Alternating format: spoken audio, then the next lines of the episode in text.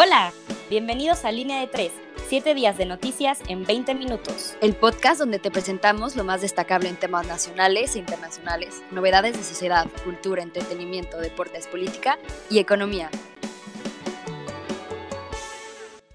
Hola, bienvenidos a una emisión más de Línea de 3. Como siempre, ya saben quién soy, soy Julio Velasco y en esta ocasión nos, nos acompaña un, comité de bienvenida bastante peculiar, una mezcla nunca antes vista. Nos acompaña en esta, en esta emisión eh, Paquito Izquierdo, este, nuestro columnista de deportes, y también Ceci Reyes, que es nuestra manager en general de todo lo que usted ve en redes sociales. ¿Cómo te encuentras el día de hoy, Ceci? Cuéntanos.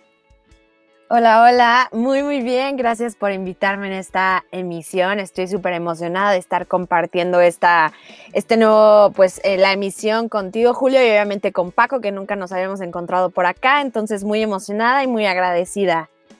Muchísimas gracias Ceci, y tú Paquito, ¿cómo estás?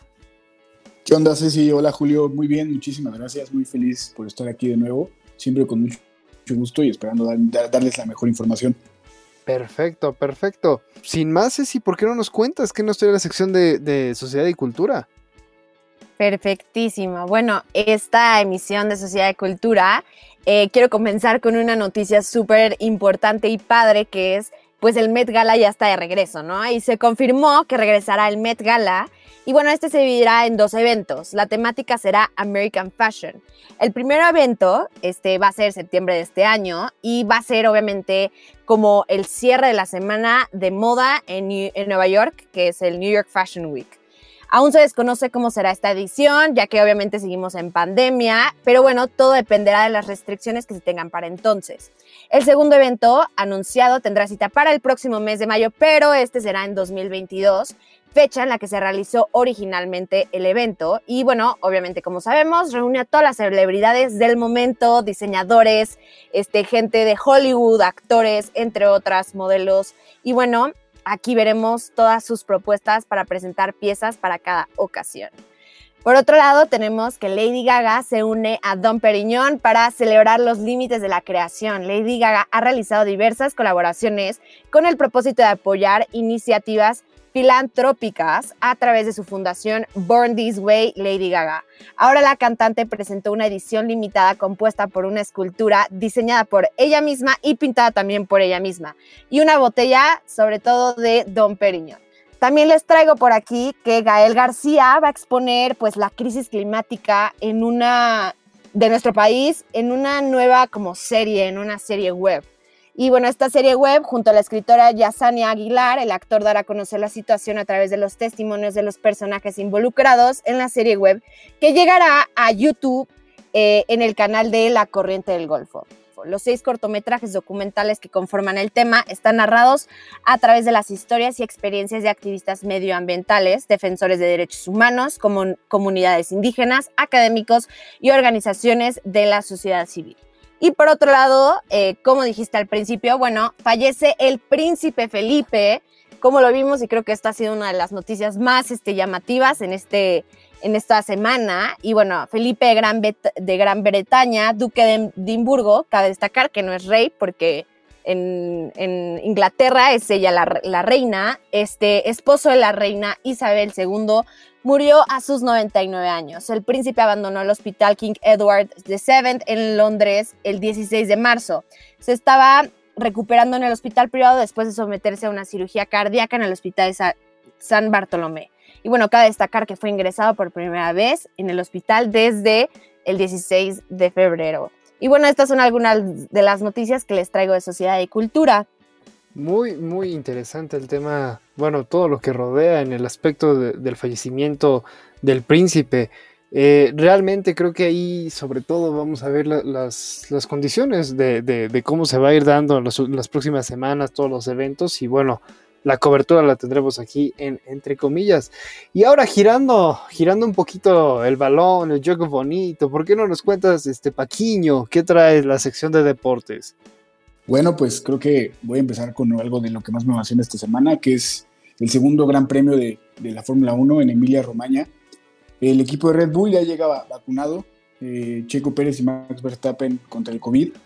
Eh, mientras que Christian Horner, cabeza de Red Bull, está encantado con la manera de conducir de Checo después del primer Gran Premio en Bahrein. De igual forma, la semana pasada se anunció que Nico Hulkenberg regresa como suplente a Aston Martin. Vettel se tendrá que cuidar. Y bueno, cambiando un poco más de deporte, nos vamos al fútbol. La Champions League, los encuentros de la Champions están cada vez más candentes. Este martes 13 de abril, el PSG eliminó al Bayern Múnich con un marcador de 3 a 3. Los goles de visitante favorecieron al equipo francés. El otro día del equipo, el inglés dejó fuera al Porto del Tecatito con un global de 2-1.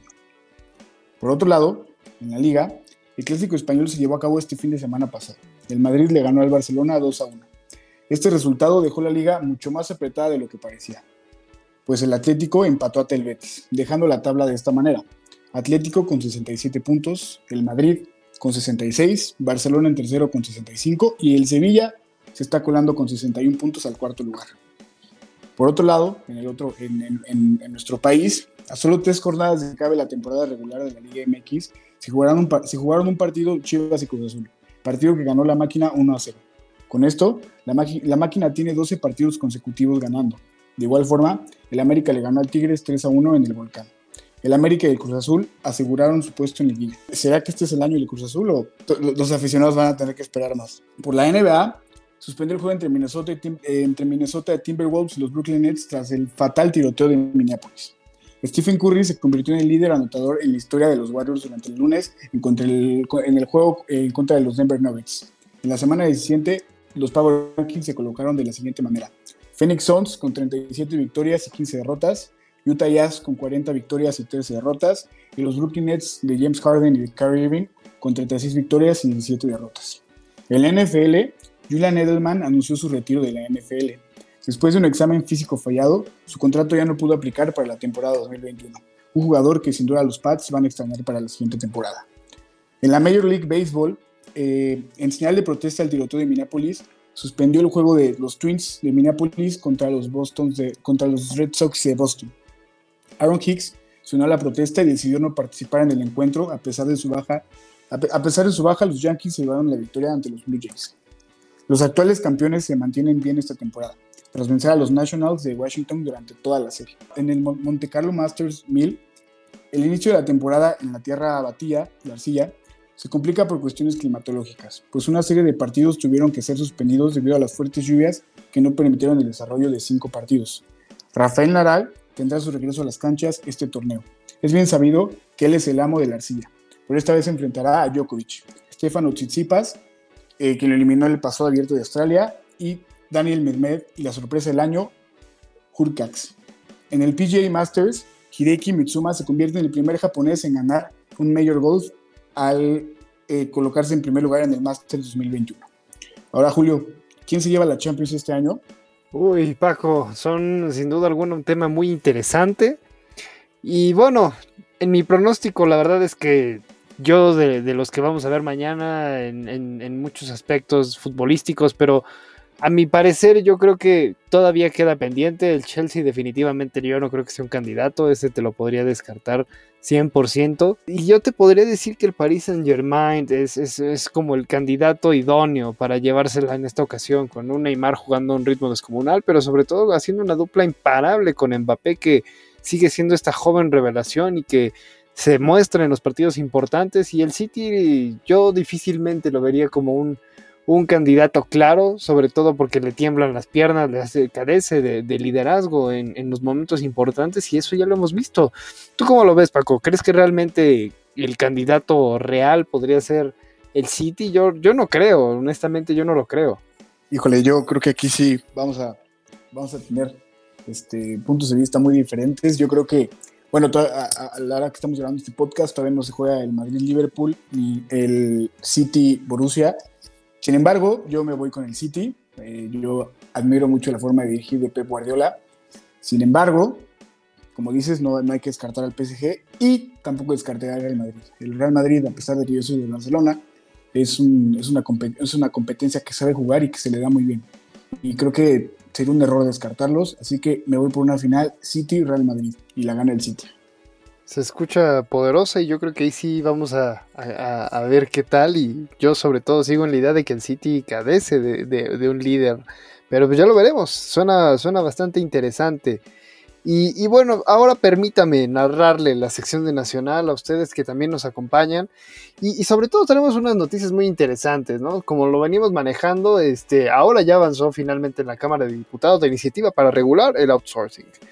Eh, ya podrá pasar al Pleno para discutirse las comisiones de Hacienda y Crédito Público y, bueno, de Crédito Público y de Trabajo y Prevención Social de la Cámara de Diputados aprobaron el martes la iniciativa, bueno, que, fue por parte del presidente Andrés Manuel López Obrador.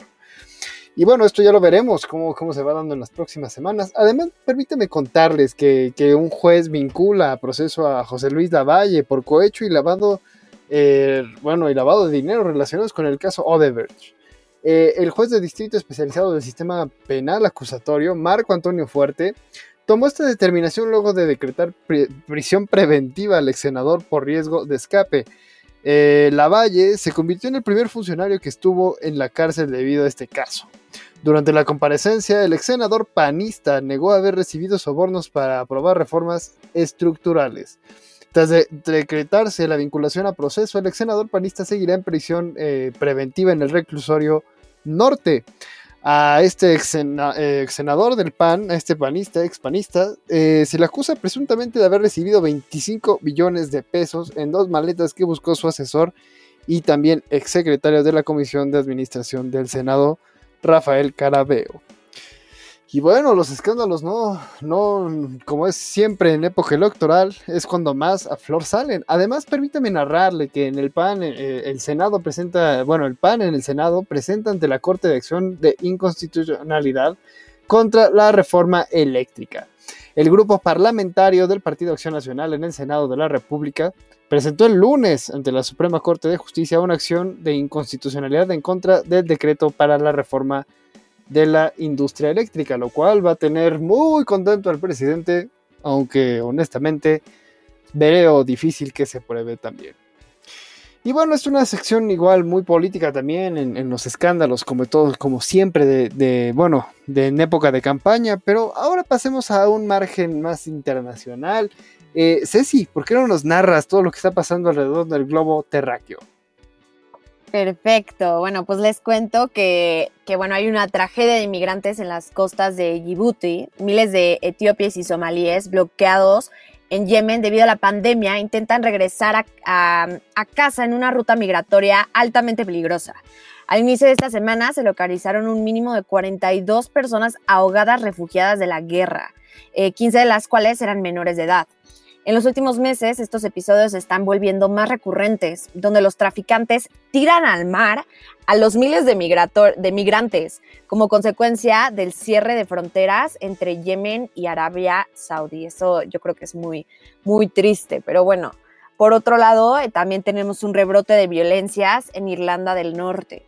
La comunidad unionista se siente traicionada por el gobierno de Boris Johnson y no ha podido controlar el estallido de violencia a lo largo de toda esta semana. Este, los unionistas de clase trabajadora se sienten olvidados tanto por la pandemia como por la reciente activación del Brexit y expresan su ira a través del nacionalismo contra los católicos irlandeses. Este año se cumple el primer centenario de la creación de Irlanda del Norte en 1921 y el número de católicos podría superar pronto al de los protestantes y comienza a hablar de, una, de un referéndum sobre la unidad irlandesa. Por otro lado, en Japón verterá al mar el agua tratada de la central nuclear, nuclear, de Fukushima. Bueno, este martes el país asiático ha dado a conocer que la decisión final que termina con siete años de debate sobre cómo deshacerse del agua de lluvia, de las capas subterráneas o de las inyecciones necesarias para enfriar los núcleos de los reactores nucleares que entraron en fusión como consecuencia del tsunami del 11 de marzo de 2011.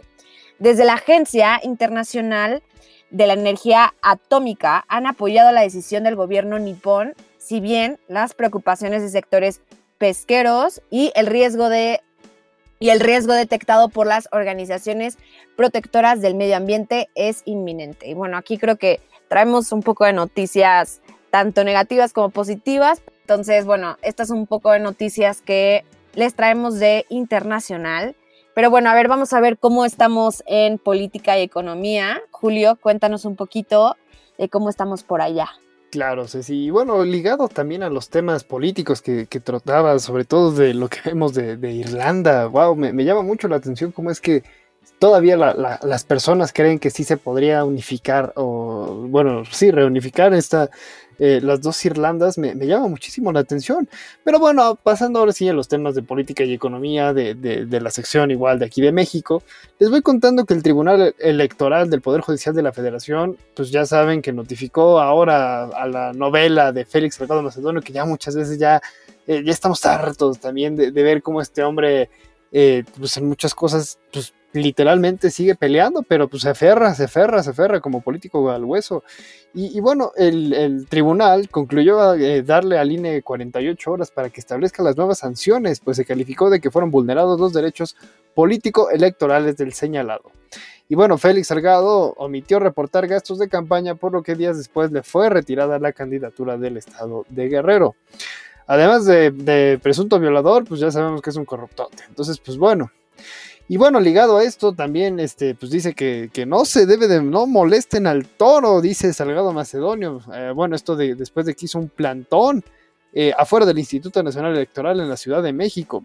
Dijo no tener plan B si la nueva solución mantiene el retiro de su candidatura. Además, el guerrerense amenazó con ir a buscar a los siete consejeros de línea a sus casas para encararlos ya sabemos cómo son estos temas, ¿no? Y bueno, también por su parte, el consejero del INE, Lorenzo Córdoba, aseguró que no habrá respuesta a este acto por parte de la institución, ya que no se tiene intención de agrandar una falsa narrativa en la que el INE juega como contrapeso de algún actor político. Y creo que la palabra clave es esa, todavía es de los pocos contrapesos que, que quedan en esta cuarta transformación, que pues es más bien una transformación de cuarta. Y bueno, también permítame contarles que el magistrado del Tribunal Electoral eh, eh, del Poder Judicial propone validar lineamientos sobre la, representación en la Cámara de Diputados. Esto es porque el magistrado Felipe Alberto Fuentes del tribunal propuso un proyecto de sentencia en el cual buscan convalidar el mecanismo emitido y aprobado por el Consejo General del INE. Eh, bueno, esto realmente es respecto a los próximos diputados federales y bueno, lo que se, propone es evitar la sobrerepresentación, o sea, lo que en efectos prácticos sería reducir el número de diputados federales, que muchas veces pues ya vemos cómo se van ahí a dormir, a comer una tortita ahí en medio de la, reunión. Y todo esto que, que, vemos también es parte de los lineamientos políticos y de las maromas políticas que se están viviendo y como siempre les narramos todo lo que vamos viviendo. Y bueno, esto es todo lo que traemos en esta semana por la sección de, política y economía. Y como siempre, se viven unos temas muy tensos a nivel nacional. Ya veremos cómo se van dando las elecciones que no nos dejan de sorprender. Pero bueno, eh, todo lo bueno, como les digo, siempre termina. Y en esta emisión, este, pues bastante, bastante movidita. Pues un gusto, como siempre, un gusto estar en esta semana. Ceci qué bueno que, te diste una vuelta por acá y esperamos tenerte más veces por acá, Ceci. Muchas gracias. Muchas gracias a ustedes dos, de verdad me encantó estar por acá y, siempre muy padre cuando, cuando me invitan a estar por acá y bueno, muchas gracias y ojalá pronto pueda regresar. Perfecto, Ceci. Eh, Paco, también un gusto, ya sabes, siempre aquí es, es, un gusto escuchar tu, tu narrativa y tus predicciones, a ver si ahora sí se cumplen. no, el gusto es mío siempre de informarlos. Espero que todos estén muy bien y pues ojalá y seamos campeones al, equipo del Manchester City. Un abrazo a todos. Muchísimas gracias. Y bueno, les, invito a que no se, no se pierdan también, este, seguirnos en nuestras redes sociales, arroba entre comillas digital en Instagram y bueno, anexos el sitio web, ahí podrán leer eh, los, los, artículos de opinión de, de, de, aquí nuestro Paquito. Y muchísimas gracias, nos estaremos escuchando la próxima semana.